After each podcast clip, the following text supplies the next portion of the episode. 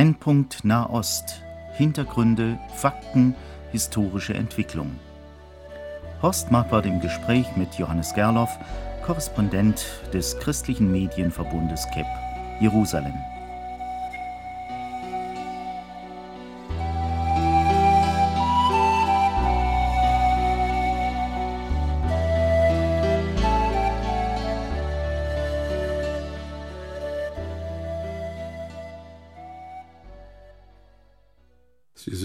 Vorgestern Morgen aus Jerusalem gekommen, Herr Gerloff. Die Maschine war nicht sehr besetzt. Sonst sind ja die Flüge nach und von Israel immer sehr gut ausgebucht gewesen. Es zeigt sich eben bis in den Luftverkehr hinein, dass doch Krisenstimmung ist. Wir wollen in dieser Sendung ein Thema aufgreifen, das ja in der Luft liegt. Alle sprechen vom Krieg. Manchmal mag man es schon nicht mehr hören, man hat schon eine gewisse Sorge, die Tagesschau anzuschauen oder die Zeitung aufzuschlagen. Es ist auch so viel Irrationales, so viele Leute reagieren aus dem Bauch anstatt mit dem Kopf. Sieht ja wirklich aus, als sei der größte Schuft der Welt der amerikanische Präsident. Und dabei sieht es jetzt so aus, als wenn man Saddam Hussein mildernde Umstände einräumt. Vor wenigen Tagen war im Fernsehen eine Dokumentation zu sehen über Stalin, ein erschütternder Bericht, der zeigte, wie Stalin die Leute irregeführt hat, während er die Menschen nach Listen ermorden ließ, hatte andererseits die Volksstimmung so manipuliert, dass ihm die Leute zuwinkten und ihn bejubelten als den großen Vater. Verblüffend auch die Bilder. Es wurden Bilder gezeigt, wie Kinder dem Stalin Blumen überreichen. Und dann wurde etwas anderes gezeigt, nämlich wie Kinder Hitler Blumen überreichen. Und an demselben Tag, als dieser Film lief, war auch ein Bild in der Zeitung, wie Kinder dem Saddam Hussein Blumen überreichen. Das verstehen die Diktatoren ganz prächtig. Sieht also aus, als wenn Amerika diesen Kampf führen will, damit man an die Ölquellen da herankommt. Alle sagen, das Übrige, was Amerika vorhat, eine Demokratisierung dieser Region sei sowieso nicht möglich. Da würde der Amerikaner den Charakter dieser Menschen völlig verkennen, das ginge dort gar nicht. Worüber man natürlich nicht spricht, ist, dass auch Frankreich ans Öl will und Russland. Weiß nicht, was die Deutschen sich versprechen. Vielleicht, dass sie doch auch mit ins Geschäft kommen. Ist ja nun nicht so, dass die einen nur Geschäfte machen wollen und die andere, die anderen die lieblichen Onkels sind. Wir wollen einmal versuchen, in dieser Sendereihe, in der wir uns ja in der Regel um Israel kümmern, zu sagen, was das nun eigentlich alles für Auswirkungen hat für dieses kleine Volk. Es wird ja immer wieder auch gesagt, wenn die Muslime antreten zum Kampf jetzt gegen die westliche Macht, als Verkörperung also Amerika, dann gilt dieser Kampf zugleich auch Israel. Israel soll von der Landkarte wieder verschwinden. Das machen die muslimischen Vertreter ganz deutlich. Meine Frage jetzt an Sie, Herr Gerloff. Wie wird denn diese Krise eigentlich in Israel gesehen nach Ihrer Beobachtung? Also zunächst einmal ist ja das ganze Thema Saddam Hussein kein neues Thema. Es ist ein Thema, das äh, zum Nahen Osten gehört. Saddam Hussein ist eine Gestalt, die seit Jahrzehnten die politische Bühne im Nahen Osten prägt.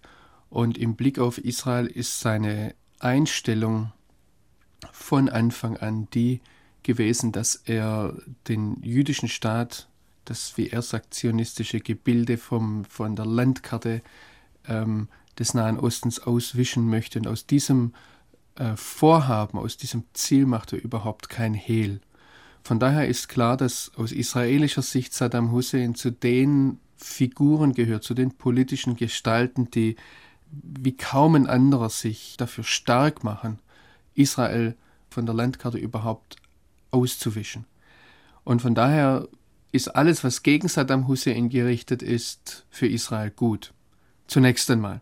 Das ist so das, was viele Menschen dort spüren. Es ist auch überhaupt keine Diskussion, wer Saddam Hussein für sein eigenes Volk ist. Dass er nicht davor zurückschreckt, mit, mit eiserner Gewalt seine äh, Vorhaben durchzudrücken. Dass er nicht davor zurück, äh, zurückgeschreckt ist, in den vergangenen Jahren die eigenen Landsleute in dem Fall Kurden, zu vergasen durch, durch Giftgasangriffe, dass er nicht davor zurückschrickt, wenn es seinen Interessen entspricht, selbst den eigenen Schwiegersohn umbringen zu lassen. Darüber macht sich überhaupt niemand Illusionen. Und man muss eines ganz klar sehen, Viele in Israel sind, sind sehr eng mit dem Irak verbunden.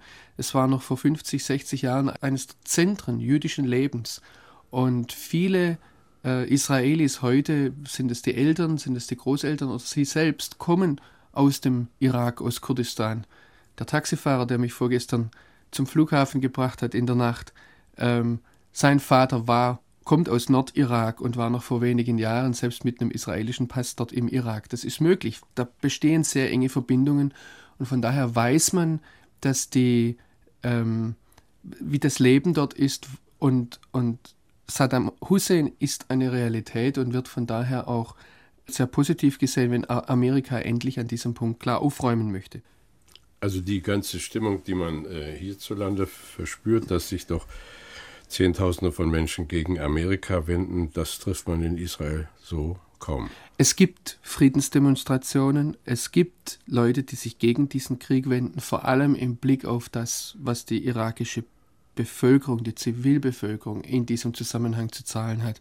Aber man hat in Israel nicht vergessen, dass Saddam Hussein 39 Skat-Raketen vor zehn Jahren auf Israel geschickt hat. Und man bereitet sich natürlich auch auf diesen Krieg vor. Man ist auf alle Fälle vorbereitet. Das ist der Slogan von der Armee, von der äh, sogenannten Heimatfront, wie man sagt. Das ist ein, ein, eine eigene Einheit in der Armee, die dafür da ist, die Zivilbevölkerung vorzubereiten.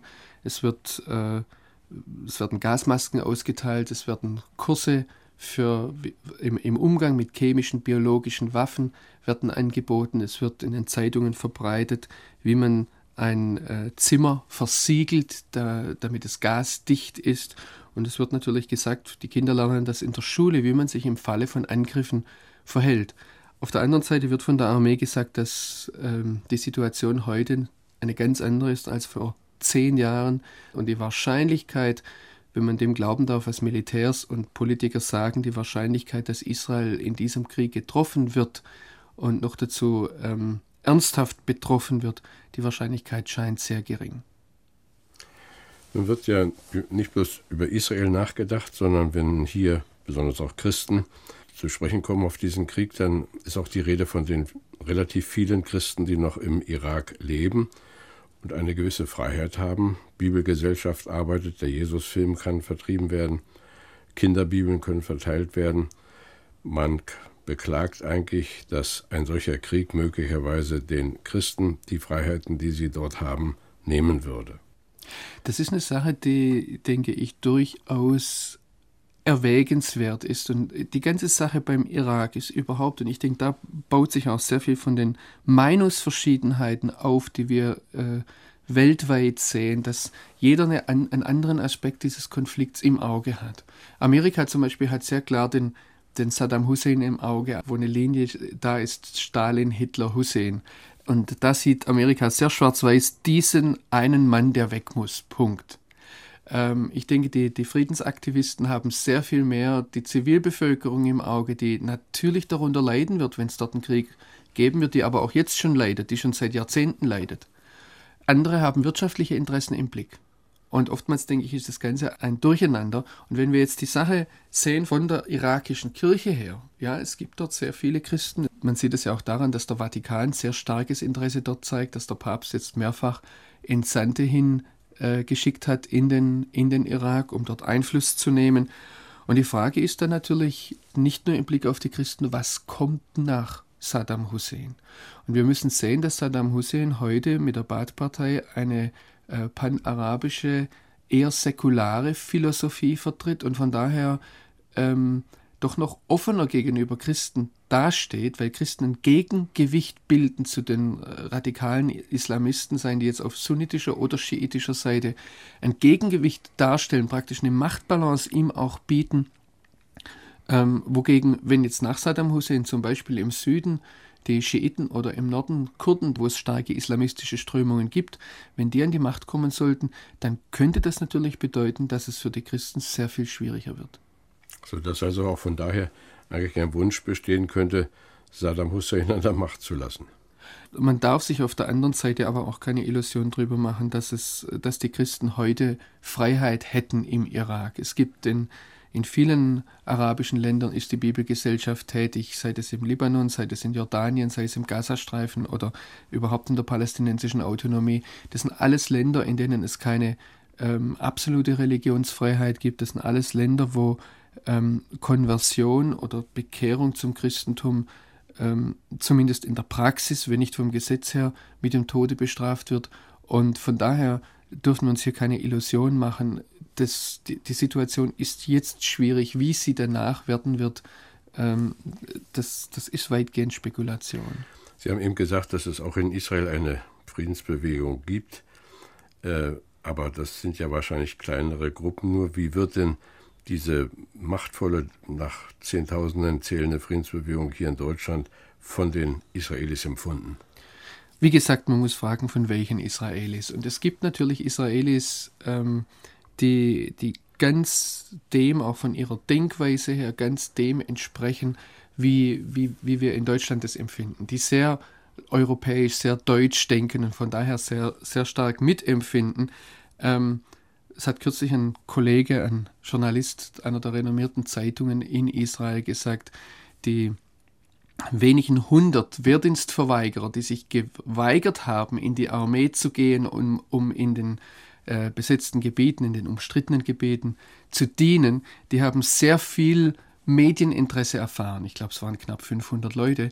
Und die wurden natürlich auch von den europäischen, amerikanischen Medien sehr stark aufgegriffen. Er hat gesagt, wir müssten dem gegenüberstellen, dass über dreieinhalbtausend Soldaten sich freiwillig gemeldet haben, um jetzt in der Krisensituation ähm, zu dienen. Und er hat gesagt, das entspricht sehr viel eher dem, der Stimmung im Volk. Und von daher muss man sagen, dass es sehr wenig Verständnis besteht, gerade auch im Blick auf Europa, weil man in Israel eben doch sehr stark sieht, dass Saddam Hussein ein Diktator ist, weil man doch sehr stark sieht, was das für Auswirkungen auf die Zivilbevölkerung hat. Und da taucht schon die Frage auf, ja, hat Europa überhaupt nichts gelernt? Hat es das so schnell vergessen, dass die, die Welt mit eine entscheidende Mitverantwortung trug, zum Beispiel an der Machtergreifung Hitlers, indem sie zu lange geschwiegen hat, wo er sich eben über völkerrechtliche Bestimmungen hinweggesetzt hat, wenn wir nur an die äh, ähm, ans Rheinland denken oder an andere Dinge, wo Hitler ja schon sehr früh ähm, über völkerrechtliche Bestimmungen sich weggesetzt hat, auch im militärischen Bereich diese gebrochen hat. Und da werden schon Parallelen gesehen und da ist sehr wenig Verständnis da im Blick auf das Verhalten Europas. Auf der anderen Seite habe ich manchmal den Eindruck, es ist erstaunlich still um die ganze Irak-Diskussion in Israel. Erstaunlich still, weil man ja eigentlich denken müsste, Israel steht da im Brennpunkt. Ähm, wir haben das auch vorhin gesagt, es sind aber hauptsächlich die Islamisten. Es ist Saddam Hussein selbst, der, der die islamische Welt dahinter sich bekommen möchte, und dann Christen, die Israel so im Kernpunkt sehen. Ansonsten versucht man ja Israel sehr stark auszuklammern, auch um die jetzt islamistischere Regierung oder Stimmung in der Türkei ähm, damit hineinzubringen oder andere Länder wie Saudi-Arabien nicht aus der Koalition ausbrechen zu lassen in Israel ist natürlich auch die Frage sehr stark da, was kommt danach? Und man hat nicht vergessen, dass nach dem letzten Golfkrieg Israel bezahlen musste mit den Abkommen von Madrid, mit den Oslo-Verträgen, wo man heute nach etwas mehr als zehn Jahren sagt, man steht vor einem großen Scherbenhaufen. Und die Frage ist, wenn jetzt die Amerikaner praktisch nicht so betont, aber doch gleich von der sogenannten Roadmap sprechen, wo ein ein Plan vorgezeichnet werden soll, wie ein palästinensisch-israelisches Abkommen aussehen soll und es dann auch durchgesetzt wird, da zittern manche in Israel und fragen, wie muss Israel dafür bezahlen, wenn ähm, Amerika seinen Willen am Golf durchsetzen kann.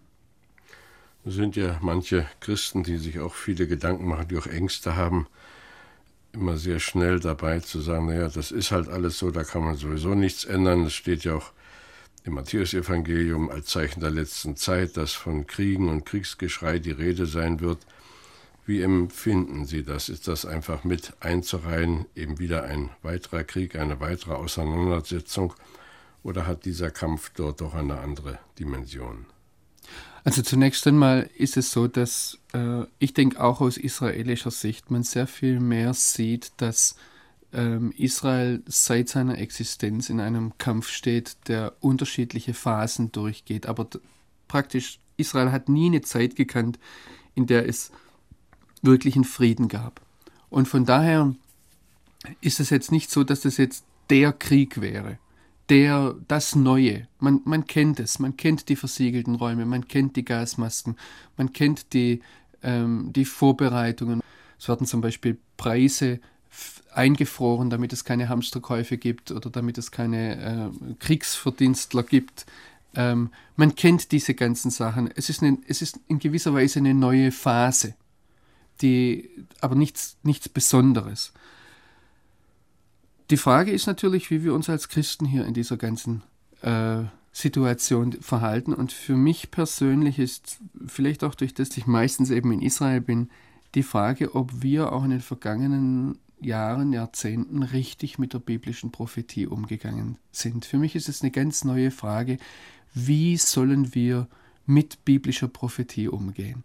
Und ich denke da gerade jetzt eine Kinderstunde, die ich vor einiger Zeit hatte in, in unserer Gemeinde, wo wir das Buch Jona ähm, mit den Kindern durchgegangen äh, sind und es war für mich, es war nicht vorbereitet, es war in der Kinderstunde selbst, dass mir plötzlich die, die Aktualität dieses Buches ganz deutlich vor Augen stand.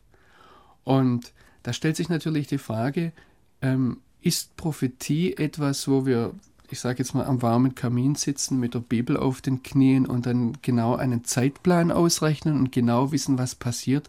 Oder ist Prophetie eine Anweisung, ich sage manchmal eine Wegbeschreibung, wo Gott letztendlich möchte, dass wir uns auf den Weg machen, dass wir dann als Salz in diese Welt hineinwirken und ähm, nicht zuletzt durchs Gebet ganz konkret Einfluss nehmen.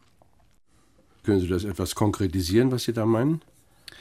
Vielleicht muss ich die Sache mit, mit Jona doch noch etwas näher ausführen, was auch da in dieser erwähnten Kinderstunde vorgefallen ist. Ich habe den Kindern Jona 4 vorgelesen.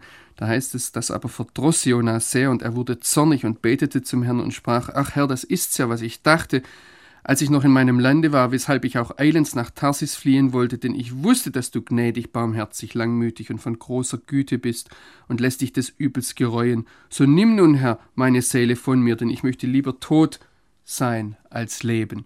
Und ich habe die Kinder gefragt, warum war denn jetzt der Jonas sauer? Und sie gucken mich an und sagen, ja, das wissen wir auch nicht. Ich habe einen dieser, dieser Jungs, einen der Wilderen, herausgegriffen und habe gesagt, stell dir mal vor, was wäre, wenn Gott heute zu dir sagt, geh nach Bagdad und sag dem Saddam Hussein, in 40 Tagen wird der George Bush seine Raketen schicken. Was würdest du da machen? Guckt er mich an und sagt, nach Bagdad, da würde ich nie gehen. Da würde ich weglaufen. Da sage ich, genau, das hat der Jonah gemacht.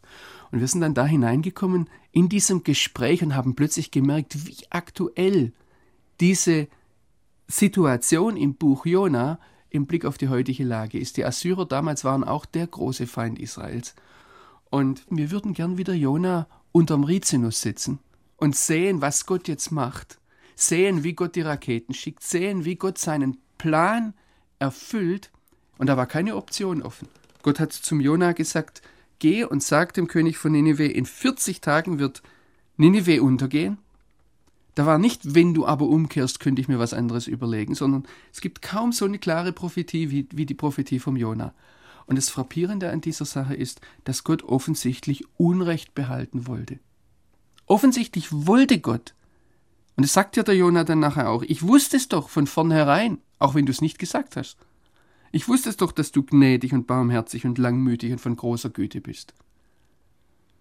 Und das ist eine Sache, die mich sehr bewegt, auch im Blick darauf, wie sollen wir mit Prophetie umgehen. Wir sitzen heute oftmals da und versuchen, die Prophetie so klar zusammenzubauen in unseren Theologien, dass am Schluss 40 Tage da stehen und wir genau wissen, wann passiert was, wo stehen wir jetzt auch im Blick oder gerade im Blick auf den Irak, an welchen Stelle in Gottes Heilsplan. Und vielleicht möchte Gott eben nicht, dass wir am Kamin oder unter unserem, unserem Rizinus sitzen und rechnen, sondern vielleicht möchte Gott, eine ganz andere Handlung. Vielleicht möchte Gott, dass wir Teil dieser Geschichte werden. Ich sage jetzt nicht, dass jeder gesandt ist wie Jona, aber es gibt andere Propheten, die ganz anders mit der Prophetie umgegangen sind. Ja, ich lese zurzeit in meinem persönlichen Bibelstudium das Buch Richter. da wird einem ja auch nochmal deutlich und bewusst, wie Israel eigentlich, das alte Israel, und immer wieder pendelte zwischen Gott gehorsam sein und sich gegen ihn stellen. Und man möchte so sagen, wenn Israel sich in ganz dem allmächtigen Gott zuwenden würde, könnte er eine Lösung schenken.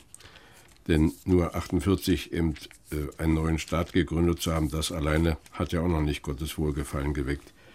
Das macht ja das ganze Gespräch so furchtbar schwer, auch wenn man von der Achse des Bösen gesprochen wird, als gäbe es eine Achse des Guten. Das gibt es ja nicht. Also Böse und Gute hier und dort. Wie beurteilen Sie denn das?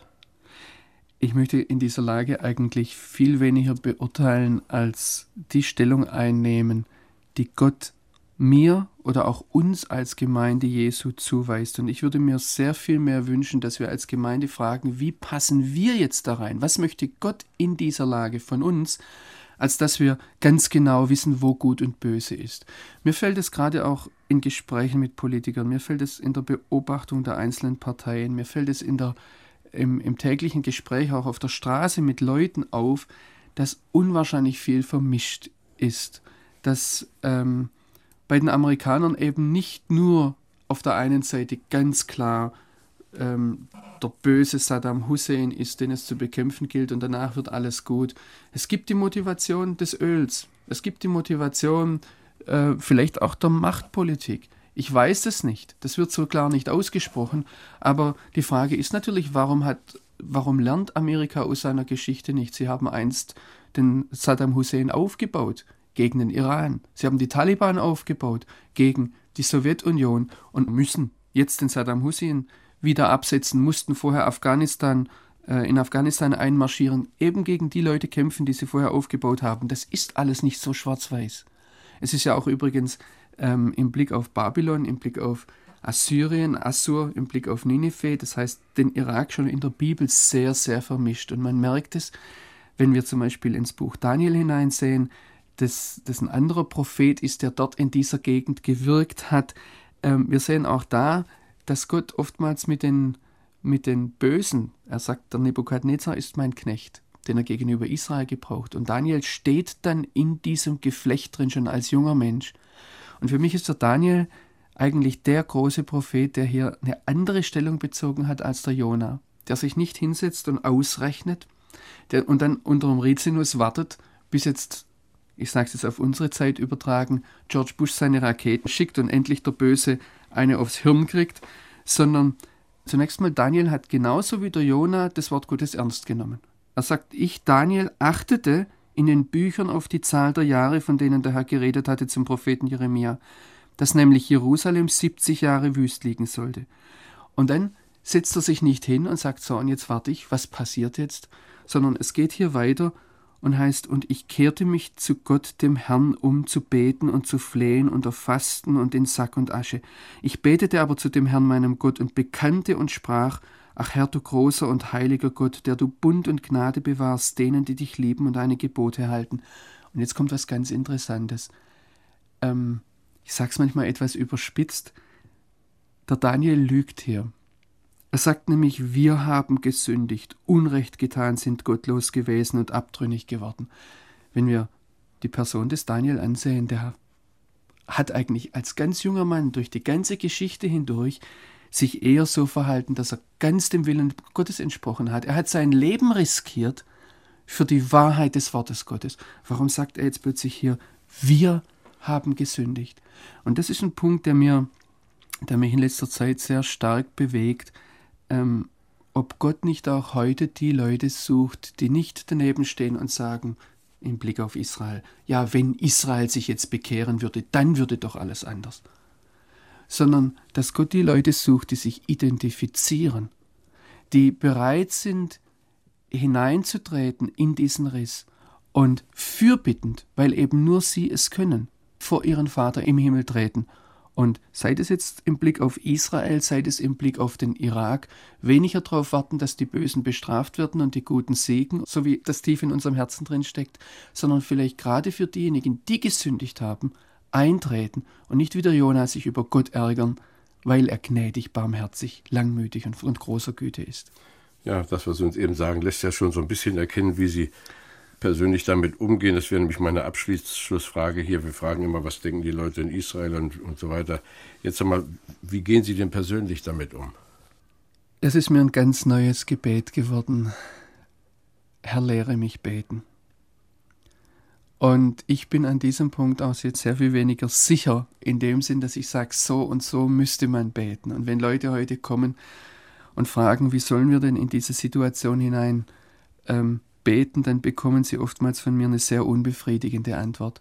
Weil ich habe den Eindruck, dass es nicht um bestimmte Gebetsanliegen geht, sondern ich habe den Eindruck, dass es bei uns, wenn ich jetzt uns sage, dann meine ich uns als Gemeinde Jesu, als Leib Jesu, dass wir eine ganz neue Umkehr, eine ganz neue Herzenseinstellung, eine ganz neue Erneuerung unseres Wesens brauchen, um in diese Situation so hineinwirken zu können, wie Gott es möchte. Ich bin mir in einem Punkt ganz sicher, unter dem Rizinus zu sitzen und über den biblischen Text zu spekulieren, das ist nicht unsere Aufgabe nach dem Herzen Gottes. Ja, lieber Johannes Gerloff, das waren eigentlich ganz interessante Perspektiven, ganz neue Ausblicke. Alle sprechen vom Krieg, alle sprechen von der Schuld der Amerikaner oder von der Schuld des Irak.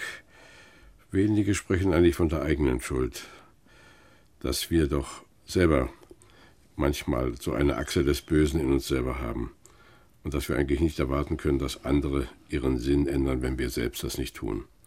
Und wenn nun dieses Gespräch, diese Sendung dazu beigetragen hat, dass wir etwas nachdenklicher werden über uns selbst.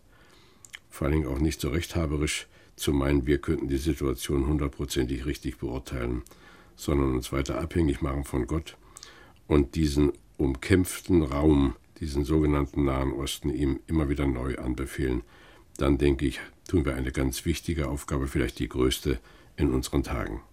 Und damit beenden wir dieses Gespräch mit Johannes Gerloff. Heute war unser Thema Alle sprechen vom Krieg. Ich hoffe, dass wir Sie begrüßen können, auch in unserer nächsten Sendung Brennpunkt Nahost. Behüt Sie Gott.